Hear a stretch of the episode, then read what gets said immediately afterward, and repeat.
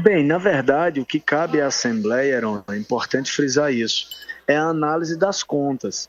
Existe a instância judicial, a instância do Poder Judiciário, que está avaliando se houve equívoco administrativo no tocante à existência de crimes e de responsabilidade civil ou criminal. A Assembleia Legislativa, com o parecer das contas, não absolve o governador João Azevedo, não absolve o ex-governador Ricardo de nenhum tipo de crime. É importante dizer isso. Não é responsabilidade da Assembleia. A Assembleia não tem legitimidade para entrar na seara judicial.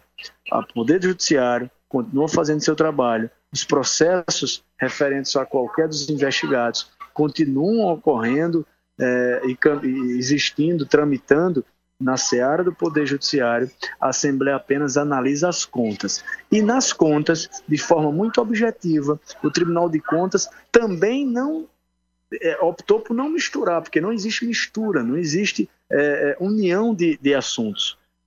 Ou o governo do Estado executou o percentual mínimo, se executou ou se não executou. A gente entendeu que executou os codificados tiveram má fé na existência dos codificados, se teve dolo é, que causasse prejuízo à população? Não.